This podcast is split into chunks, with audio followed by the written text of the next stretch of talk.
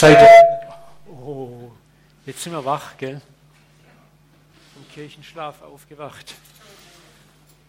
Sorry.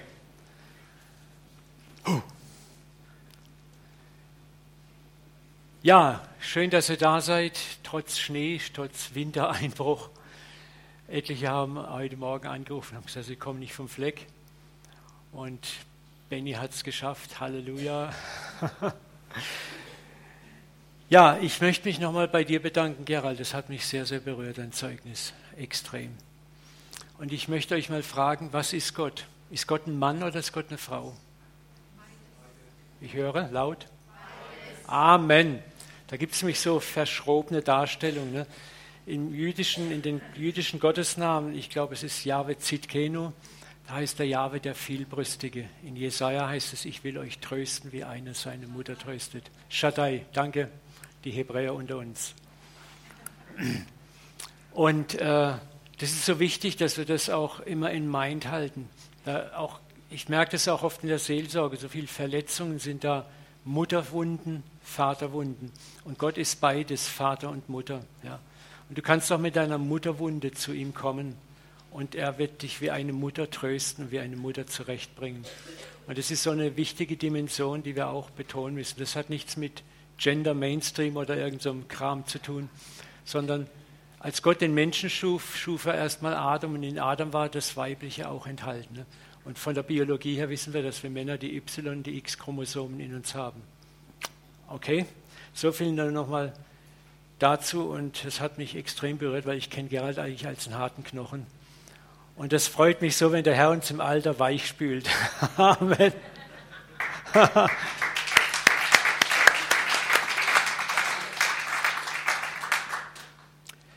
ja, ich möchte euch nochmal ganz, ganz herzlich einladen, die Konferenz zu reflektieren und wollte euch nochmal darauf hinweisen, wir haben oben noch einen super Büchertisch und haben noch ganz viele Bücher besorgt von Maria Perren das Hammerbuch Lola Gola, Loslassen, Gott lassen, fasst die Konferenz nochmal zusammen.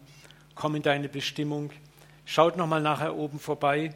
Und ich möchte euch nochmal auch das Buch von Pete Scazzero, Glaubensriesen und Seelenzwerge ans Herz legen. Das Buch habe ich zweimal gelesen, hat mich so hammertief berührt und auch aus einigen Verwirrungen rausgeholt vor zehn Jahren. Und da geht es auch darum, so wir sind oft so äußerlich Glaubensriesen und hinten drin sind wir die richtigen Zwerge wir haben immer so eine fromme Maske auf, ne, diesen frommen Triumphalismus. Und wenn es dann darauf ankommt, dann sind wir plötzlich ganz klein und nackt. Und da müssen wir auch lernen, mal, jetzt wie in Gerald, mal morgens hier hinzustehen und zu flennen. Und mal einfach die sein, die wir wirklich sind. Wir müssen aufhören, uns voreinander zu verstellen. Das ist so schrecklich. Manchmal kostet es in der Gemeinde zu sein mehr Energie als in der Welt zu sein, weil du deine fromme Maske aufhalten musst, weil du gucken musst, was sagst du, was denkst du. Und dieser Scheiß muss aufhören, Entschuldigung.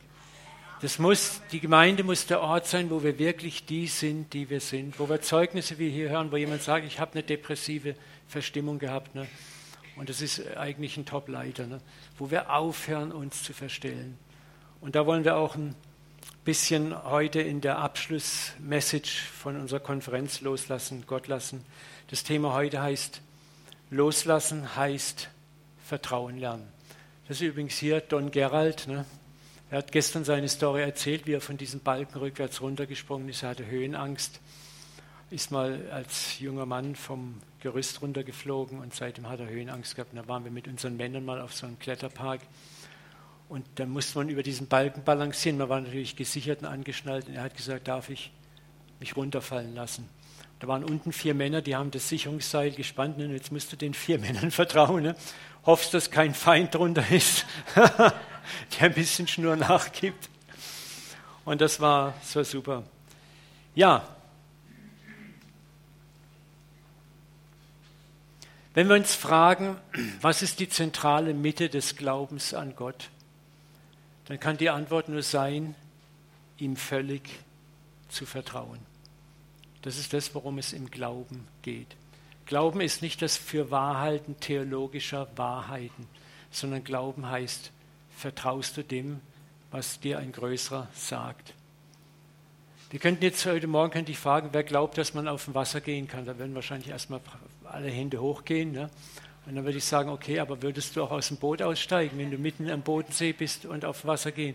Dann sieht es ganz anders aus. Ne? Und das ist der Unterschied zwischen intellektuellem Glauben, etwas, eine Lehre für wahr halten und dieser Lehre dann aber auch im Leben wirklich zu vertrauen. Das sind zwei vollkommen verschiedene Welten. Und wir leben im Westen zu sehr in dieser Welt des Kopfglaubens. Wir glauben das und wir glauben das und wir glauben das. Aber die Frage ist, glaubst du, wenn es im Leben an dich rantritt, glaubst du dann wirklich? Und dann geht es nicht mehr ums intellektuelle Glauben, sondern ums Vertrauen. Ich möchte euch gleich mal einladen zu einer ehrlichen Selbstreflexion, so zwei Minuten, mal über diese beiden Sätze nachzudenken. Was nützt uns unser Gebetsleben, unser Bibelwissen, unsere christlichen Taten, wenn wir den Erkenntnissen über Gott, die wir gewonnen haben, gar nicht wirklich glauben und vertrauen? Was ist, wenn wir unserer Theologie nur vertrauen, weil wir glauben, dass sie sachlich richtig ist, aber wir vertrauen ihr nicht, dass sie sich im Feuer der Prüfung des realen Lebens und seinen Herausforderungen bewährt? Lies es mal so eine Minute durch, lass es mal auf dich wirken. Ich möchte euch nicht nur anpredigen, sondern ihr sollt auch berührt werden. Und denk mal darüber nach, was das dir zu sagen hat. Überleg mal, wo sind deine Sollbruchstellen da?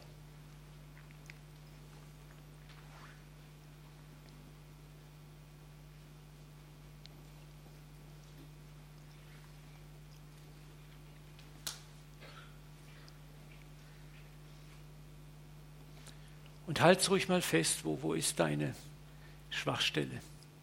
Ich habe so lachen müssen, als ich das Konferenzthema so geschenkt bekam und vorbereitet habe. Und prompt passieren vorher einige Sachen, die mich genauso herausgefordert haben, wo ich gedacht habe, das stehe ich jetzt da, loslassen, Gott lassen. Ne? Es ist so leicht, auch eine Konferenz vorzubereiten, ein Thema vorzubereiten. Und wo Gott sagt, ja, und wie sieht es mit dir aus, Herr Konferenzorganisator? Ne? Wir sind alle mitten in diesem Prozess drin. Keiner ist draußen, keiner ist außen vor. Jeder hier im Raum hat seine Sollbruchstelle. Auch eine Maria Prean. Die hat mir gestern auch gesagt, oh Uwe, wenn du wüsstest. Ne? Und wir denken immer, das sind so die Helden, die schweben jenseits aller. Ich sage euch, es gibt keine Helden. Ich habe alle Glaubensgrößen, also wirklich ganz viele persönlich kennenlernen dürfen und mit ihnen sprechen dürfen. Große Männer Gottes, große Frauen Gottes. Und alle haben mir gesagt, oh, du, das Problem ist, uns heben die Leute auf den Podest und das sind wir gar nicht. Ne? Da möchte ich euch auch Mut machen. Es ist gut, Vorbilder zu haben, Helden zu haben, aber hört auf, diese Leute auf den Podest zu heben. Das sind genauso Menschen wie ihr. Die haben genauso Kämpfe wie ihr auch. Weil du, was, was passiert, wenn du Leute auf den Podest hebst? Dann idealisierst du sie. Und wehe, sie machen einen Fehler, dann wird auf ihnen rumgetrampelt. Das habe ich auch schon erlebt. Lass da gibt es ein, ein, Lied, das ist so ein, äh, wie heißt es? Oh, ich wollte es gerne mal laufen lassen. I'm only human. Das ist so ein rockiges Lied. Da singt er, ich bin einfach nur ein Mensch, lass mich ein Mensch sein. Ne? Und das möchte ich euch auch mal Mut machen, euren Leitern, euren Idolen, die ihr so habt, lasst sie auch ein Stück weit Mensch sein. Gebt ihnen den Raum, dass auch sie unterwegs sind, wie ihr auch. Amen. Ja, so viele gute, ehrliche, wohlmeinende Geschwister leben wie Hiob und Petrus genau an dem Ort. Wir haben unsere Theologie, unsere Lehre von Gott richtig im Kopf. Wir haben auch Erfahrungen mit Gott gesammelt, ganz klar. Aber tief in uns ist ein Bereich, wo wir immer noch eine sogenannte Notreserve haben, eine Notfallreserve, die wir für uns behalten möchten. Ein Bereich, wo wir Gott nicht vertrauen, ein Bereich, wo wir Sicherheiten haben. Das können das Vertrauen in Menschen sein. Das kann sein, dass ich Finanzen habe, denen ich immer noch vertraue, die mein Rückhalt sind. Das können Beziehungen sein. Ja, ich habe ja ein Netzwerk an Beziehungen. Wenn das schief geht, habe ich ja die und die Leute noch. Ne? Das kann mein Besitz sein oder das kann auch wie so oft mein eigener Verstand sein. Dieses Satz oder dieses furchtbare Wort, hilf dir selbst, dann hilft dir Gott, kommt auch daher. Es bedeutet nicht, dass Dinge wie Freunde, Besitz, Beziehungen, Netzwerke, äh, Verstand falsch sind. Bitte missversteht es nicht. Wir Christen neigen so sehr zum Dualismus, schwarz-weiß, entweder oder. Das wahre christliche Leben findet im sowohl als auch statt, in der Balance, dieses tun und jenes nicht lassen. Freunde und Besitz sind auch Segnungen, die Gott uns gibt. Und Netzwerke und Beziehungen sind Segnungen. Vieles läuft so gar nicht. Aber wir sollen nicht von diesen Dingen abhängig sein. Sie sollen nicht unser Gott werden. Und da möchte uns Gott gerne helfen, dass wir da frei von sind, dass er unsere eigentliche Ressource wird. Und diese Dinge im Vertrauen loszulassen, ist ein lebenslanger Lernprozess, den Gott, und ich sage es ganz bewusst, geduldig an jedem von euch vollzieht. Gott ist nicht der Taskmaster, der sagt, ich gebe dir drei Chancen, dreimal darfst du es vergeigen, dann bin ich fertig mit dir. Ne? Das ist auch oft, was so manchmal gelehrt wird. Gott hat unendlich Geduld mit dir. Siebenmal, siebzig Mal. Das ist einfach so, weil Gott weiß, wir brauchen für manche Dinge viel, viel Zeit, bis sie von hier nach hier gesunken sind. Ja, es ist der längste Weg vom Kopf ins Herz. Es ist der längste Weg. Und es gibt ganz verschiedene Gründe, warum wir Reserven für uns behalten. Das haben wir gerade vorhin gehört, auch mit, mit Kindheitsprägungen. Danke, Jörg, für dein Zeugnis. Das war sehr bewegend. Das sind Muster, die sind so tief in uns embedded, eingebettet, eingraviert. Und die gehen nicht einfach aus. Und das sind diese Reserven, die ignorieren wir manchmal auch. Wir decken das zu. Manchmal ist uns gar nicht bewusst, dass wir einen Bereich haben, wo wir Gott nicht ranlassen, weil wir einfach wie blind dafür sind. Und Gott kommt und deckt diese Bereiche in Liebe auf. Das sind diese Prüfungen, wo Gott, Gott muss, Gott muss dich niemals prüfen, um zu wissen, was mit dir los ist. Gott weiß alles über dich. Schon als du geboren wurdest, noch nicht gezeugt warst, hat er dein ganzes Leben gekannt. Er kennt deine Stärken, deine Schwächen. Das musst du dir immer vor Augen halten. Ihm musst du nichts beweisen. Er muss dich auch nicht prüfen, um herauszufinden, wer du bist. Er weiß, wer du bist. Der das gute Werk in dir angefangen hat, kann es darum auch vollenden. Ne? Wenn Gott dich prüft, dann prüft er dich nur, damit du siehst, wo es noch klemmt, hängt und fehlt. Das heißt, er will dich, dir deinen Schatten zeigen. Der Schatten ist das, was wir am meisten ignorieren. Den wollen wir nicht sehen. Wir möchten, wir tun alles, auch um unser Ego zu idealisieren, so einen frommen Menschen aufzubauen, in uns, wo wir denken, das bin ich. Niemand sieht gern seinen Schatten, ich auch nicht. Ne? Aber das ist das, wo Gott in Krisen kommt und uns den Schatten zeigt er sagt, schau, da hast du einen Schatten, da hast du eine Sollbruchstelle, da vertraust du mir nicht. Und es tut uns gut und es kann manche Abkürzungen bringen, wenn wir sagen, jawohl, das ist so. Ich habe hier eine Bruchstelle. Hier kann ich nicht vertrauen. Ja. Deswegen möchte ich dir auch immer wieder Mut machen, wenn du betest mit Gott, verstell dich nicht im Gebet, sei der, der du bist. Breit dich aus vor ihm. Und wenn du in der Glaubensprüfung bist, dann reicht es aus zu sagen, Papa, ich habe nicht mehr als Senfkornglauben. Warum hat Jesus gesagt, wenn euer Glaube nur so groß ist wie ein Senfkorn, kann er Berge versetzen. Senfkorn ist so mini klein, das siehst du kaum. Und Jesus hat sich schon was dabei gedacht, warum er das sagt. Ne? Und dasselbe ist auch, wo dieser Papa von, mit seinem gelähmten Sohn zum kommt und er sagt zu Jesus, wenn du was kannst, heile meinen Sohn. Jesus sagt, was heißt hier, wenn du was kannst, alles ist möglich dem, der glaubt. Und wir pulen diesen Satz aus, ja, glauben, glauben. Und was sagt der Mann dann? Ich glaube, hilf meinem Unglauben. Das ist eines der schönsten Gebete für mich. Das ist so paradox und gleich so herrlich. Und was macht Jesus? Er heilt. Und das ist, sage ich, das ist das Anfangs, das Beginnergebet, was wir alle sprechen können, wenn wir in Not sind und wir wissen nicht ein noch aus, Papa, ich glaube, hilf meinem Unglauben. Das ist die Ehrlichkeit, die Gott gerne sehen möchte bei uns, wo er sagt, Kind, jetzt kann ich dir helfen. Du hörst endlich auf, dich selber zu verstellen. Wir meinen, wir müssen uns aufblasen Bekenntnisse, Lobpreis, Bibelverse zitieren. Das ist alles gut und richtig. Wenn wir reifen und wachsen, wird es auch stärker werden. Aber wir fangen alle irgendwo an. Und es ist gut, wenn wir da anfangen, wo wir stehen und sagen, ich habe nun mal nicht den Glauben. Hilf mir in meinem Unglauben. Ich möchte trotzdem zu dir kommen. Das ist der Beginnerglaube und da wartet Gott auf dich. Und Gott weiß, dass du erst auf dem Wasser lernst, das Wasser trägt. Deswegen bringt er uns auch in Situationen, wo unser Glaube erprobt wird. Und nochmal, er soll nicht erprobt werden für ihn, sondern für dich. Er will, dass du lernst, dass es Situationen gibt, wo das Wasser dich trägt, wo Wunder passieren. Wie Mario uns erzählt hat, wo er sich mit letzter Kraft hierher aufmacht und dann merkt er, dass Wasser trägt. Ne? Ich möchte euch zum Thema Vertrauen etwas aus dem Buch von Martin Schleske Martin Schleske ist Geigenbauer, ich habe das schon in meinem Vortrag mehrfach zitiert. Er ist Christ, ist einer der weltbesten Geigenbauer. Und er hat zwei Bücher geschrieben, äh, wo er vom Geigenbau her Relation nimmt zum christlichen Leben. Das ist so faszinierend. Diese Bücher kann ich euch nur empfehlen. Und da hat er was über Vertrauen geschrieben, das möchte ich euch mal zitieren. Vertrauen. Kein Mensch hat Vertrauen als Besitz. Vertrauen lässt sich nicht speichern oder anhäufen wie in einer Scheune sammeln, um ihn bei Bedarf herauszuholen, als sei es ein Besitz, über den man nach Belieben verfügen kann. Man kann nicht sagen, all die Jahre habe ich Vertrauen angehäuft, jetzt habe ich Ruhe. Nein, wir können Vertrauen einzig in dem Moment gewinnen, wenn wir es nötig haben. In den guten Zeiten ist unser Leben wie von selbst getragen. Ne? Da lobpreisen wir, preist den Herrn, Halleluja, jawohl, Amen. Und es ist so leicht auch zu predigen über Glauben und Vertrauen, wenn man selber auf der Höhe lebt. Das denke ich bei manchen Predigen, denke ich, hey Junge, es gibt auch Leute, die sind ganz unten. Ne? Und da kommt es nicht so an. In den guten Zeiten ist unser Leben wie von selbst getragen, aber wenn Zweifel sich bleischwer auf unser Leben legen, Sorgen, Ängste und Entsetzen uns bedrängen, ist es nötig und darum möglich, Vertrauen zu lernen. Da lernt jeder neu wieder Vertrauen.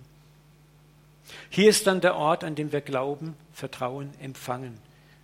Wir fragen dann schon, wo ist mein Glaube? Und das ist der Moment, wo wir um uns schlagen. Die Antwort ist, er war nie da, nie in deiner Habe, in deinem Eigentum. Es ist nicht so, dass wir dann eine Glaubensreserve haben, die wir einfach abrufen können, sondern wir müssen jedes Mal neu aus dem Boot steigen und sagen, hier bin ich Herr. Wir empfangen ihn einzig dann, wenn Gott uns lehrt, ihm zu vertrauen. Auf den Gipfeln sind wir voller Dank, auch das heißt Glauben. Amen. Doch erst im finsteren Tal suchen wir die Hand, die uns führt und den Trost, der uns leidet. Hier lernt unser Herz vertrauen. Martin Schleske, das Buch Der Klang, der unerhörte Sinn des Lebens. Und das Ziel des Vaters ist, uns dahin zu führen, durch jede Herausforderung, durch jede Prüfung, uns in einen Bereich zu bringen, wo wir langsam, kontinuierlich in Ruhe reinwachsen. Mich bewegt immer das eine Bild, wo Jesus im sturmgepeitschten Boot pennt und die Jünger sind außer sich vor Panik. Jetzt müssen wir überlegen, Jesus war ein Zimmermann und die Jünger waren Fischer. Die haben gewusst, was das bedeutet. Die wussten genau, was für eine Art Sturm das ist, wie viele Boote so ein Sturm schon verschlungen hat. Das war ja eigentlich auch völlig gerechtfertigt, dass die Angst hatten. Aber Jesus sitzt in dem Boot oder liegt oder ich weiß nicht, ob er gepennt hat, im Liegen, im Sitzen, im Stehen. Aber er schläft. Und ich habe mir immer gesagt, Herr, da möchte ich hinkommen. In einem ruhigen Boot bei normalem Seegang zu schlafen, ist keine Kunst, aber im sturmgepeitschten Boot zu schlafen, da möchte ich hinkommen. Und das ist das, wo uns hinbringen möchte, in diesen Frieden, der höher ist als alle menschliche Vernunft. Hier, diesen Frieden, der über Vernunft hinausgeht. Und den erlangen wir nur durch immer wieder Tests, Prüfungen durchlaufen, durchlaufen. Und dann wächst es langsam immer mehr. Ich kann auch in manchen Bereichen habe ich heute eine Ruhe, die ich früher nie hatte. Und in manchen Bereichen, muss ich sagen, schlage ich immer noch panisch um mich. Und da habe ich aber die Ruhe, dass ich weiß, ich darf Lernender sein. Ich darf Gott meine Panik hinlegen, ohne dass ich mich verdammt fühle. Ja, alles, was wir über Gott mit dem Verstand gelernt haben, muss durch eigenes Erleben zur Erfahrung werden. Das heißt, Gott führt dich immer durch zwei Türen. Die erste Tür ist die Tür der Erkenntnis. Du lernst etwas über Gott, du lernst etwas Theologisches, eine Lehre, Ansichten über Gott und das ist wichtig und gut. Wir alle fangen dort an. Das ist das vom Hören sagen. Jemand bringt uns was bei, Alpha-Kurs, Beta-Kurs, Zeta-Kurs oder was es alles gibt. Ne? Wir waren jetzt auf der Konferenz, haben von Maria Prean gehört und gelernt und das ist gut und es berührt uns, es begeistert uns, es bestärkt uns. Aber das ist eben nicht alles. Das ist die erste Tür, durch die du gegangen bist, die Tür der Erkenntnis, die Tür des Hörensagens. Und dann sagt Gott so, und jetzt irgendwann ist es soweit, mein Kind, jetzt gehen wir mit dem, was du weißt, durch die Tür der Erfahrung. Und das ist eine Tür, da sind merkwürdige Geräusche dahinter, die gehen wir gar nicht so gern rein, die ist dunkel, die ist finster, die Türen meiden wir gerne. Aber das ist der Raum, wo wir das, was wir gelernt haben, was wir gehört haben, was wir für gut heißen, wo es erprobt wird, wo wir getestet werden. Und da ist Hiob ein so wunderbares Beispiel, das Buch Hiob. Ihr kennt das Buch Hiob, das diesen Erkenntnisweg des Wesens Gottes so wunderbar beschreibt. Am Ende sagt Hiob diesen bezeichnenden Satz, ich kannte dich vom Hörensagen, jetzt hat mein Auge dich gesehen. Also es ist was passiert mit dem Hiob. Sein Glaubensleben begann wie viele andere auch von der Erkenntnis, er hat von anderen Altvorderen gelernt, aber sein Glaubensleben war im Großen und Ganzen Theorie. Und was noch viel schlimmer war, sein Glaubensleben war im Großen und Ganzen ein Tauschgeschäft. Gutes Betragen und Opfer und dafür kriege ich Segen. Ich habe es jetzt nicht als Folie. Wenn du das, die ersten drei Kapitel siehst, dann siehst du, wie Hiob, er macht das und das, er bringt Opfer für seine Söhne, er tut immer alles schön richtig machen. Und die Hoffnung war, wenn ich meinen Teil richtig mache, macht Gott seinen Teil auch richtig. Und das ist der Anfangsgrund aller Religion. Wir glauben, dass Gott jemand ist, den wir bedienen und im Gegenzug bedient Gott uns. Und du kannst ein Leben lang so leben. Aber das ist, muss dich enttäuschen, ist nicht das, was Gott will. Gott will eine Herzensbeziehung und keine Handelsbeziehung. Nochmal, Gott will eine Herzensbeziehung und keine Handelsbeziehung. Gott will keine Untertanen, sondern er will einen Gegenüber.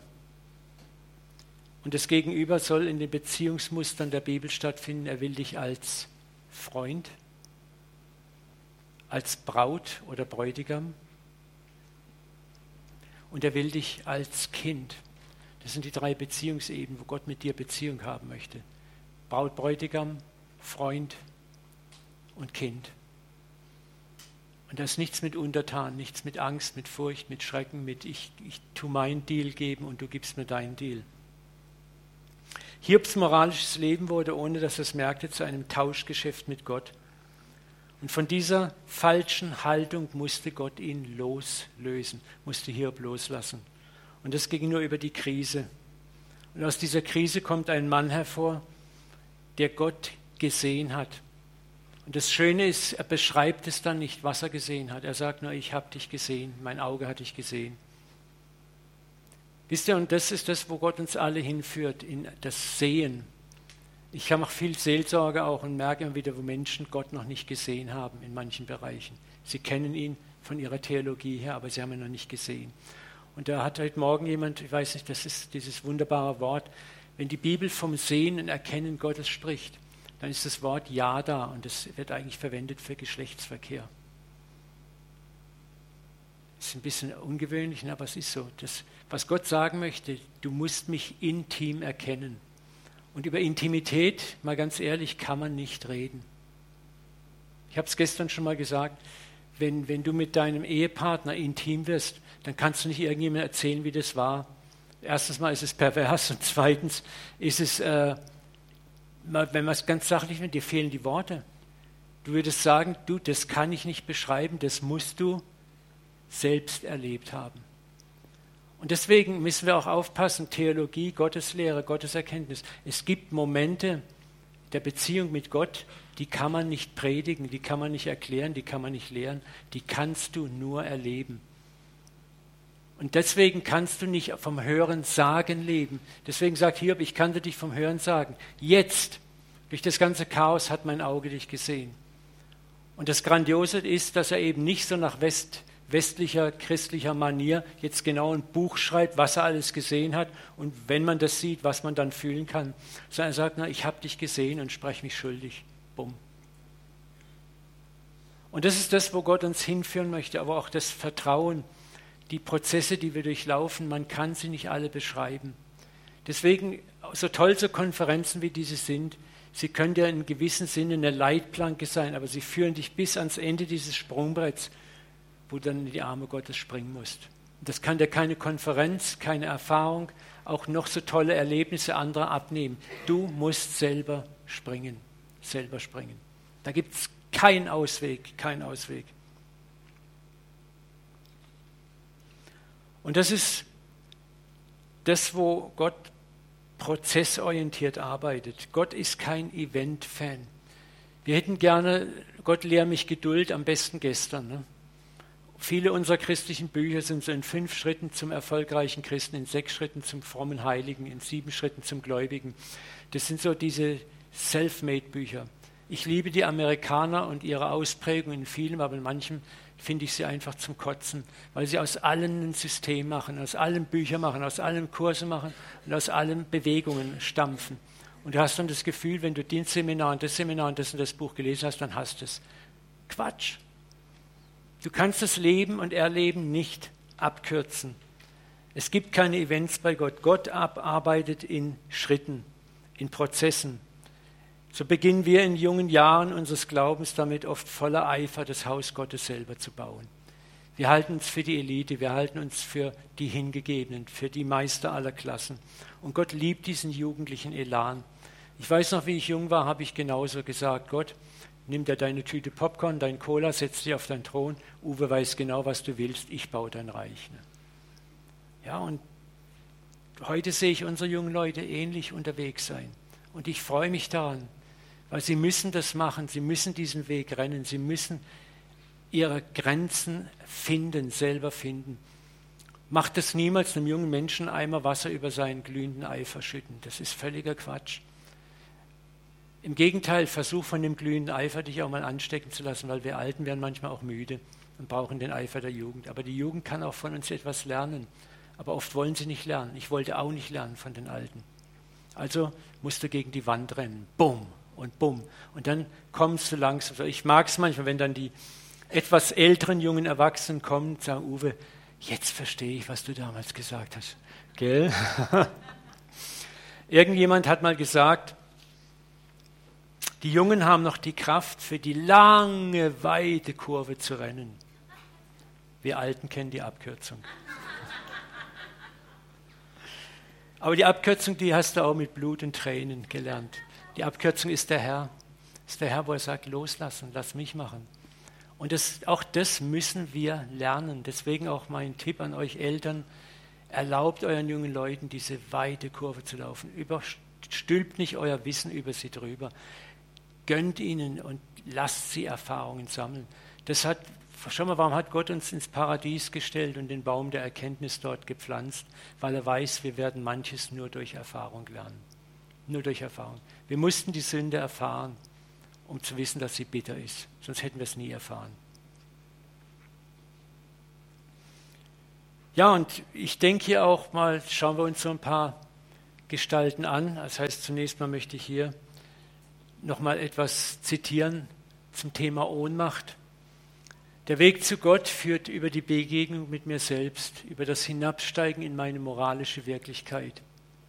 Nur der Demütige, der bereit ist, seine Menschlichkeit, seine Schattenseiten anzunehmen, wird den wirklichen Gott erfahren. Merkt ihr was? Demut, Sanftmut.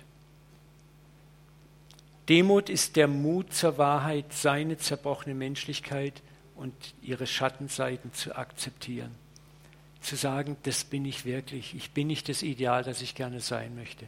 Und mit dieser Ehrlichkeit vor Gott hinzutreten.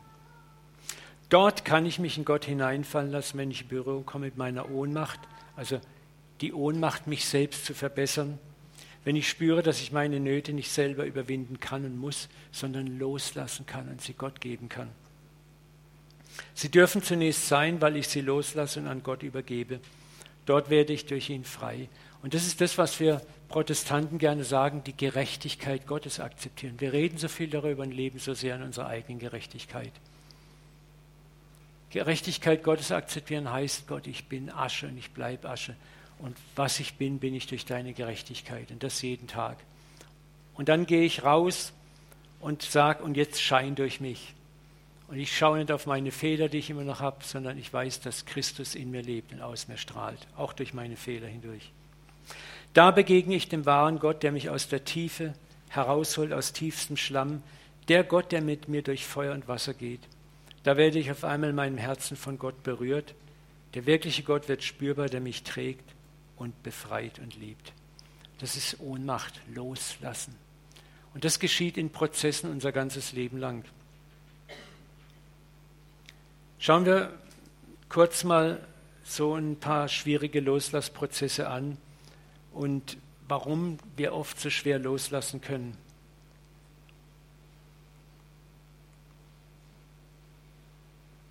Irgendwie habe ich jetzt was völlig verschossen. Oder wir haben die falsche Folie. Okay, ich sage es einfach so. Es ist bekannt, dass ein Teil unseres Misstrauens Gott gegenüber in unserer Kindheit geprägt wird. Ja? Wir alle haben das Verlangen nach unkonditioneller Liebe in uns. Wir alle werden damit geboren. Du kommst auf die Welt und hast dieses Riesenloch in deinem Bauch, das sich ausstreckt und empfangen werden will. Und viele kommen in Familienkontexte, wo dieses Verlangen nicht gestillt wird. Und das ist das Erste, was du lernen kannst heute, jetzt, lass deine Eltern los, vergib ihnen. Der Bernhard hat so einen tollen Spruch, der sagt, unter jedem Dach ist ein Ach, gell? Ist das richtig? Auch deine Eltern haben Achs erlebt und haben die Liebe, die sie dir hätten geben müssen, vielleicht selber nicht erfahren. Deren Eltern auch und deren Eltern auch. Wir können keinen anderen Menschen ändern, aber wir können uns ändern. Und der erste Änderungsschritt ist, dass wir sagen, ich vergebe, ich lass los, dass ich nicht geliebt worden bin. Und dann kann ich mich hinstellen und sagen, Gott, ich habe hier so ein Loch im Bauch, ein Liebesloch. Mama-Loch, Papa-Loch, bitte füll das, du bist meine Mama und mein Papa. Ich halte meine, ich habe auch Liebeslöcher. Ich halte dich jeden Tag hin sage, Papa, füll das, füll das. Ich spüre das, ich brauche das, füll das. Und dann bist du richtig aufgehoben, weil sonst füllst du es mit anderen Sachen. Der zweite Punkt unserer Prägung, wir werden alle geboren mit einem Gefühl nach Sicherheit und Geborgenheit, Annahme, Versorgung. Zum Beispiel weiß ich aus der Seelsorge auch, dass viele, die aus gesundheitlichen Gründen nie die Mutterbrust gekriegt haben, da fehlt ganz viel. Das ist, da ist so enorm was dran. Ja oder zu Hause nicht die Geborgenheit als Kind erlebt haben. Auch das prägt uns und macht uns Gott gegenüber misstrauisch. Das sind ganz tiefe Wunden, die wir gar nicht mal so bewusst wahrnehmen. Und auch hier kann ich dir wieder sagen, loslassen heißt, lass deine Mama los, lass deine Eltern los, lass die los, die dir nicht das Gefühl von Sicherheit, Geborgenheit gegeben haben. Das fängt damit an, dass du es einfach tust. Du musst gar nichts fühlen. Du musst jetzt nicht, oh, meine liebe Mama und Papa, oh, süß, süß, süß. Manchmal kannst du es vielleicht gerade nur rauspressen, aber mach das der erste Schritt zur Befreiung. Du musst nichts fühlen. Aber Gott kann aufgrund deiner Aussage handeln. Und du wirst merken, dieser Prozess geht dann voran. Drittens, wir werden auch auf die Welt gebracht. Wir alle haben eine Sehnsucht nach Zuspruch und nach Ermutigung. Und so viele von uns haben das nie erfahren. Da gibt es diesen Satz, ne? nicht gemeckert ist genug gelobt. So dieses, diese Abwesenheit von Lob oder äh, nur Tadel und dann kommt der Tadel und dann heißt ja, ich meine es ja nur gut mit dir. Aus dir wird nie was, wenn du dich nicht anstrengst.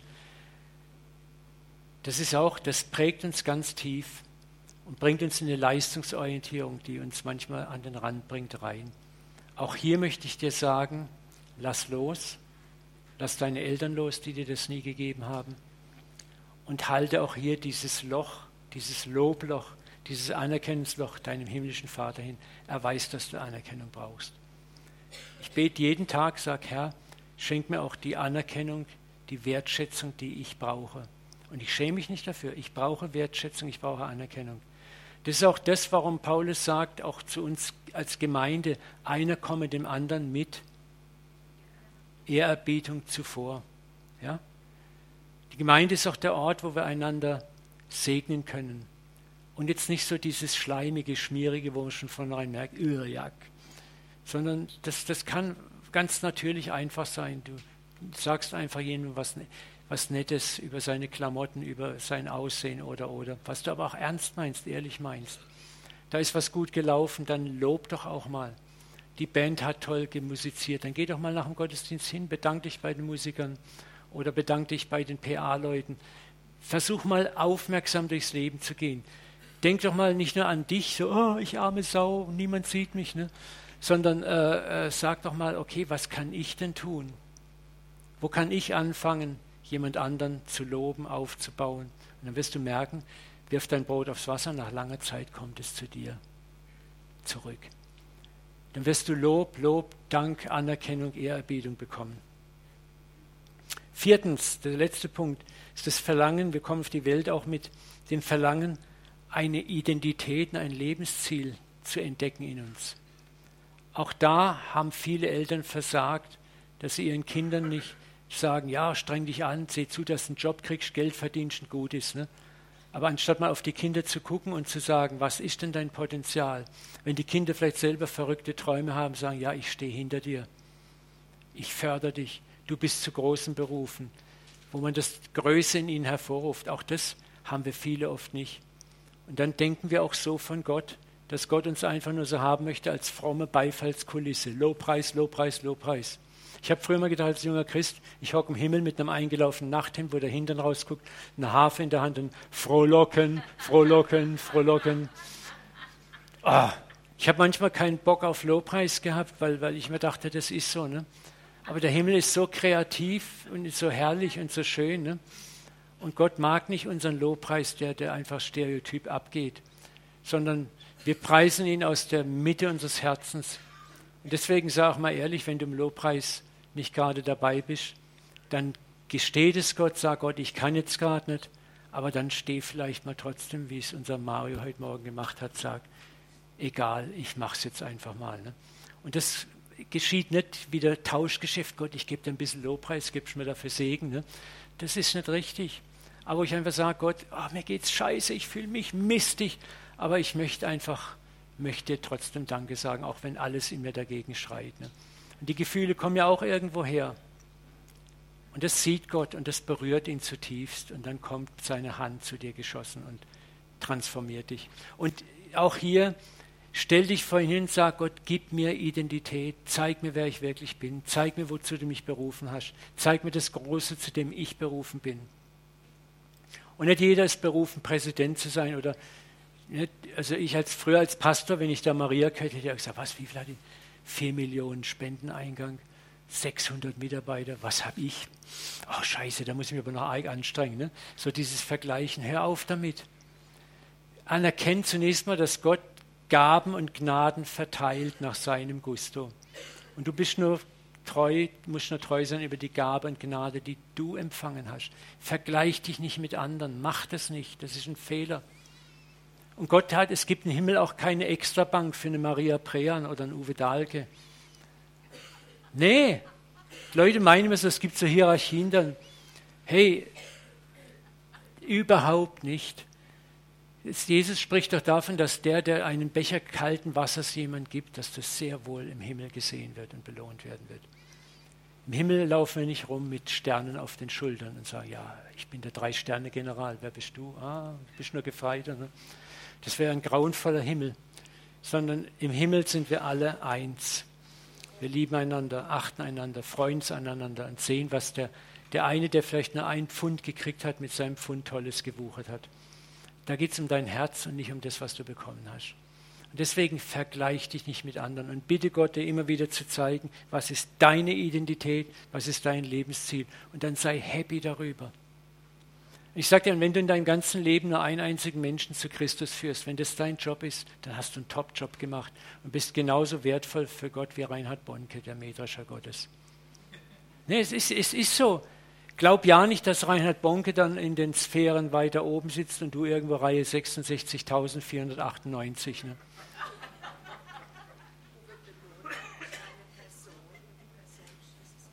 Amen, genau.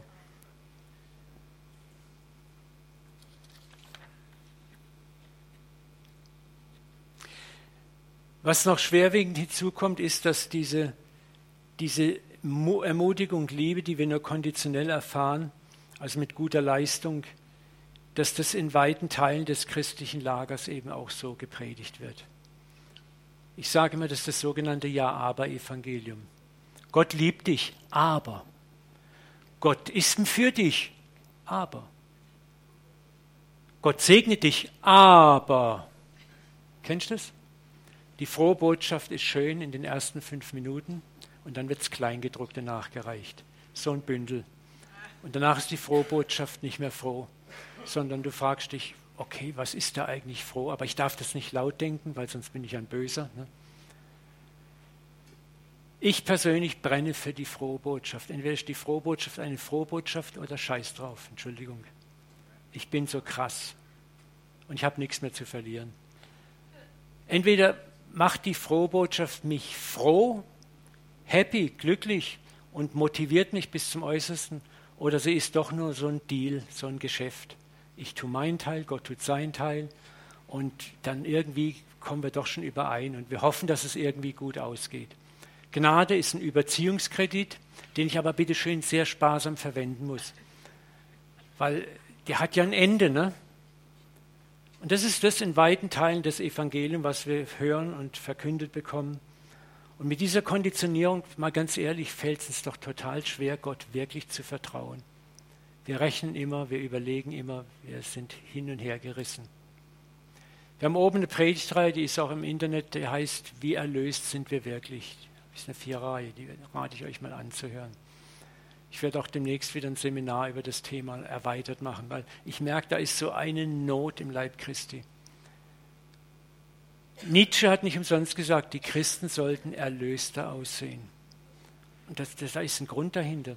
Die Ungläubigen sind manchmal unser bester Spiegel, den wir vorgehalten bekommen. Schau mal, Gott ist auch in der Schwäche, im Versagen und bei Fehlern und Versagen dein Papa, der zu dir steht, der zu dir hält. Und auch wenn du es voll versemmelt und versägt hast und du bist in einer großen Not und brauchst seine Hilfe, darfst du voll Zuversicht zu ihm kommen und sagen, Papa, ich weiß, dass ich es versemmelt habe. Hilf mir. Und lass dich nicht kleinkriegen von deinen Sünden. Wenn wir unsere Sünde bekennen, so ist der treu und gerecht, dass uns vergibt und rettet uns aus aller Not. Gott will nur eins, Ehrlichkeit. Ich möchte zum Schluss, wir kommen jetzt noch langsam fertig, zwei Textstellen aus dem Alten Testament mit euch lesen, die mich so, ich, ich staune, je älter ich werde, dass das Alte Testament hat noch mehr Evangelium als das Neue Testament in sich. Ich entdecke immer mehr Texte, die sind so grandios. Das zum Beispiel Hesekiel 16, 60, 30. Das ist so Hammer. Da sagt Gott, ich will an meinen Bund, der spricht zu Israel, mit dir denken, der seit deiner Jugendzeit gilt. Und wichtig ist, Gott sagt, mein Bund. Hm? Und will einen ewigen Bund mit dir schließen. Dann wirst du dich an dein Verhalten erinnern und dich schämen. Dann, wenn du deine Schwestern Sodom und Samaria zu dir nimmst, die Älteren und die Jüngeren, die ich dir als Töchter gebe. Doch das geht nicht von deinem Bund aus. Ich selbst werde meinen Bund mit dir schließen, dann wirst du erkennen, dass ich Jahwe bin. Dann sollst du dich erinnern und sollst dich schämen und nicht mehr wagen, deinen Mund aufzutun, weil ich dir alles vergebe, was du getan hast. Freunde, hier geht es um Israel und es geht um den Bund Gottes mit Israel. Ein Bund, den Israel wieder und wieder und wieder und wieder und wieder und wieder und wieder und wieder gebrochen hat. Was sagt Gott? Wir sind fertig? Nein. Er sagt, du hast den Bund von deiner Seite zwar gebrochen, aber ich halte meinen Bund mit dir. Er sagt in diesem Kapitel 16 sogar, Sodom und Gomorra haben weniger schlimm gesündigt als du, mein Volk Israel. Und darum werde ich sie wiederherstellen komplett und dir zum Geschenk machen. Wisst ihr, das ist frohe Botschaft. Und was Gott sagt, das ist so, so gigantisch. Du wirst dich schämen und deinen Mund nicht mehr auftun, wenn ich dir alles vergebe. Sag doch mal ganz ehrlich, wenn du es richtig versemmelt hast. Sag mal, ich habe mit Bernhard, mit dem habe ich jetzt richtig Scheiße gebaut und er vergibt mir. Was passiert dann mit mir eigentlich? Wenn ich jetzt erwarte, dass er mich auch fertig macht ich schäme mich, ich bin beschämt, ich bin zutiefst. Und alles in mir ist doch eigentlich dann aufgelegt, ihm auch gut zu tun. Und das ist das, was Gott mit uns macht. Er beschämt uns, indem er uns vergibt. Und durch die Gnade werden wir transformiert und umgekehrt. Schauen wir noch den letzten Vers an.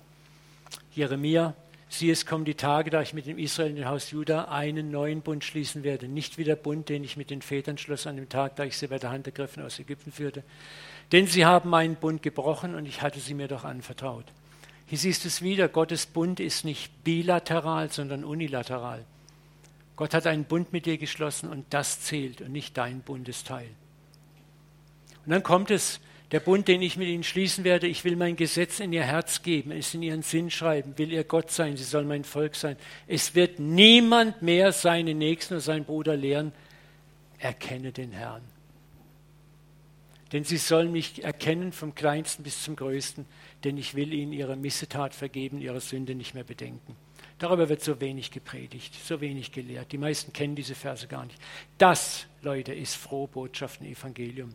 Siehe, ich mache alles neu. Er macht alles neu in dir. Er macht dich neu in dir. Der das gute Werk in dir angefangen hat, der wird es auch vollenden.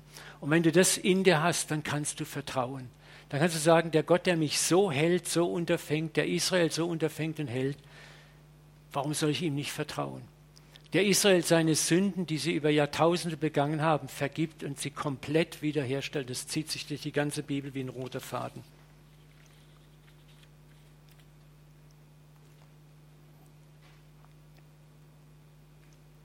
Ich möchte noch einmal abschließen mit Martin Schleskes Zitat über den Geigenbau, wie der Geigenbau mit dem Holz umgeht. Und das soll dich nochmal trösten, wie Gott mit dir umgeht, warum du vertrauen kannst. Als Geigenbauer weiß ich, jedes Holz hat seinen Faserverlauf, seine Geschichte, seine Eigenheiten und Verletzungen. Könnte man sagen, jeder Mensch hat seine eigenen Verletzungen, hat seine eigene Geschichte, seinen eigenen Faserverlauf. Das muss ich spüren, um das Holz zum Klingen zu bringen. Gott spürt dich, um dich zum Klingen zu bringen. Doch dazu braucht es Barmherzigkeit mit den Gegebenen. Gott hat Barmherzigkeit mit dem, was er in dir vorfindet. Barmherzigkeit ist die eigentliche Schöpferkraft, die alles heiligt, was sie berührt. Unsere krummen Fasern, unseren Drehwuchs, das Reaktionsholz, das sich durch schwierige Umstände gebildet hat, die Abhältigkeit. Was er beschreibt, ist das Holz, das er als Geigenbauer auf dem Tisch hat das verdreht ist durch Stürme, durch Windeinwirkungen und dass er mit dem Holz nicht einfach drauf loshämmern kann, sondern um das Holz rum arbeiten muss. Und das macht Gott mit dir, mit jedem von uns. Er weiß, wer du bist. Er weiß um deinen Drehwuchs. Er weiß um deine Abhältigkeiten. Und er schafft mit jedem von uns anders. Aber er weiß, wie er jeden von uns zum Klingen bringt. Ich weiß als Geigenbauer ein Lied davon zu singen. Ein Mensch, der sein Vertrauen in die Weisheit Gottes setzt, hat keine besseren Holzfaser als andere. Aber er weiß, er hat einen Meister, der sie zum Klingen bringt.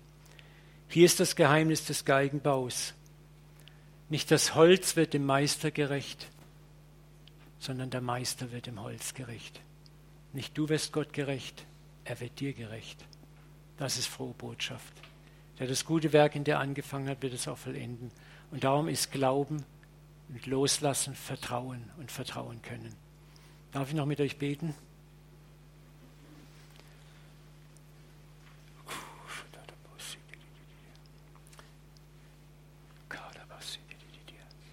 Haben wir jemanden da, der ein bisschen eine Fläche legen kann, so suggestive Musik, die uns zum Weinen bringt? Und wir machen Spaß. Ich finde es toll, wenn wir so ein bisschen, Gott hat uns emotional gemacht. Amen.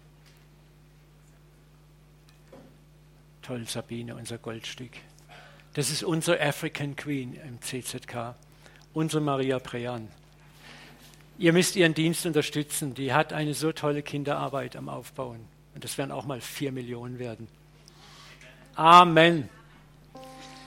Vater, wir danken dir für deine Güte, deine Gnade, dein Erbarmen. Danke, dass die frohe Botschaft froh ist. Dass du uns als der gute Hirte gefunden hast Du hast dich aufgemacht, wo wir in die Irre gelaufen sind, vom Paradies her.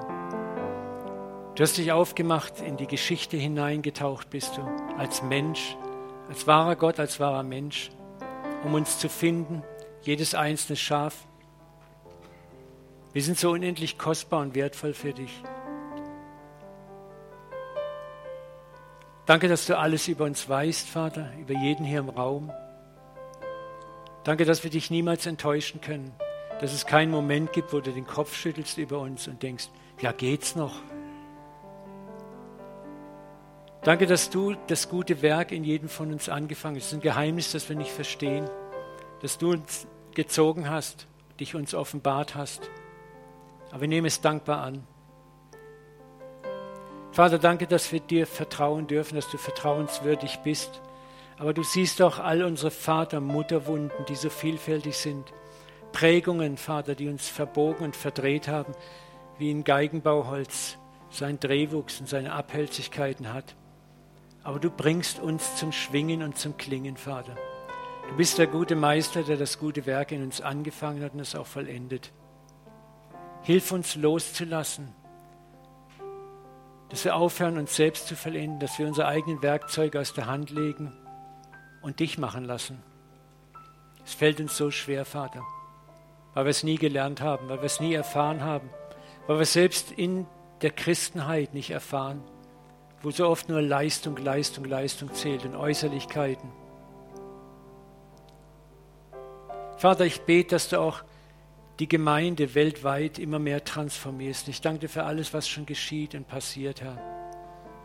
Dass Gnade größer wird. Dass wir alle immer mehr verstehen, Vater, es ist alles pure, reine Gnade, was du machst mit uns. Und ich segne euch jetzt, dass jeder eine Gnade mitbekommt aus diesen Tagen dass ihr ermutigt diesen Ort verlasst. Ich segne euch mit spürbar, fühlbar, messbaren Erfahrungen seiner Gnade, wo ihr loslasst in der kommenden Woche, kleines Loslassen anfangt und merkt, ihr werdet gehalten. Ihr werdet gehalten. Das ist die Hand, die unter euch ist. Das ist das Wasser, das sich aushärtet unter euren Füßen und euch trägt. Erwarte es, erwarte es, dass Gott dir spürbar, fühlbar, messbar Erfahrungen schenkt.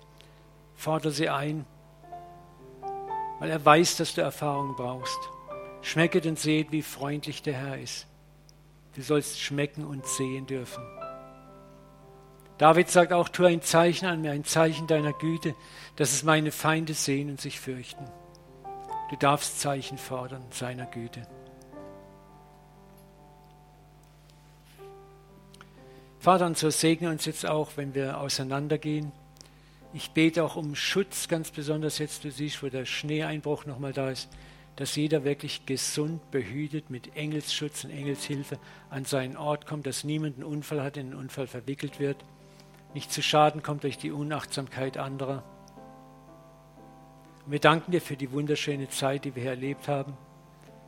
Ich segne auch Freundschaften, die neu geschlossen wurden, Bekanntschaften, Beziehungen. Vater, lass viel, viel Gutes aus diesen Tagen erwachsen. Und lass sie noch lange nachhallen und wirken. In Jesu Namen. Amen. Amen.